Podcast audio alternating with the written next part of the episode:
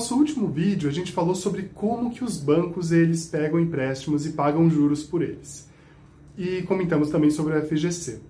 Vamos entender um pouco mais sobre como funciona esse mecanismo tão importante da nossa economia?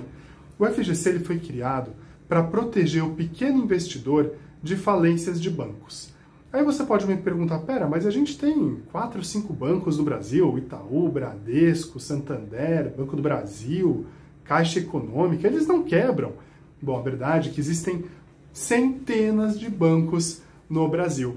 E esses outros bancos talvez não sejam tão conhecidos dos é, pequenos investidores, mas eles existem e inclusive remuneram a taxas maiores o seu investimento. A gente comentou sobre o CDI. Digamos que o CDI ele esteja na casa de 4% ao ano. Um banco grande ele vai te pagar 4, às vezes até um pouco menos. Um banco médio ele pode chegar a te pagar 5 ou 6% ao ano, porque ele precisa te remunerar pelo risco. Agora, com o FGC, você tem uma proteção de até 250 mil reais por instituição financeira. Ou seja, se você tem 230 mil reais nesse banco e ele quebra, esse banco menor, você tem essa proteção que te devolve os 230 mil.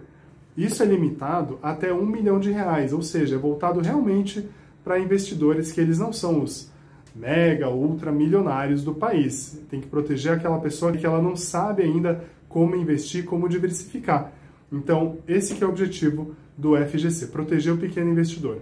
Isso significa que todo investimento precisa ter o FGC? Todo investimento de renda fixa tem FGC?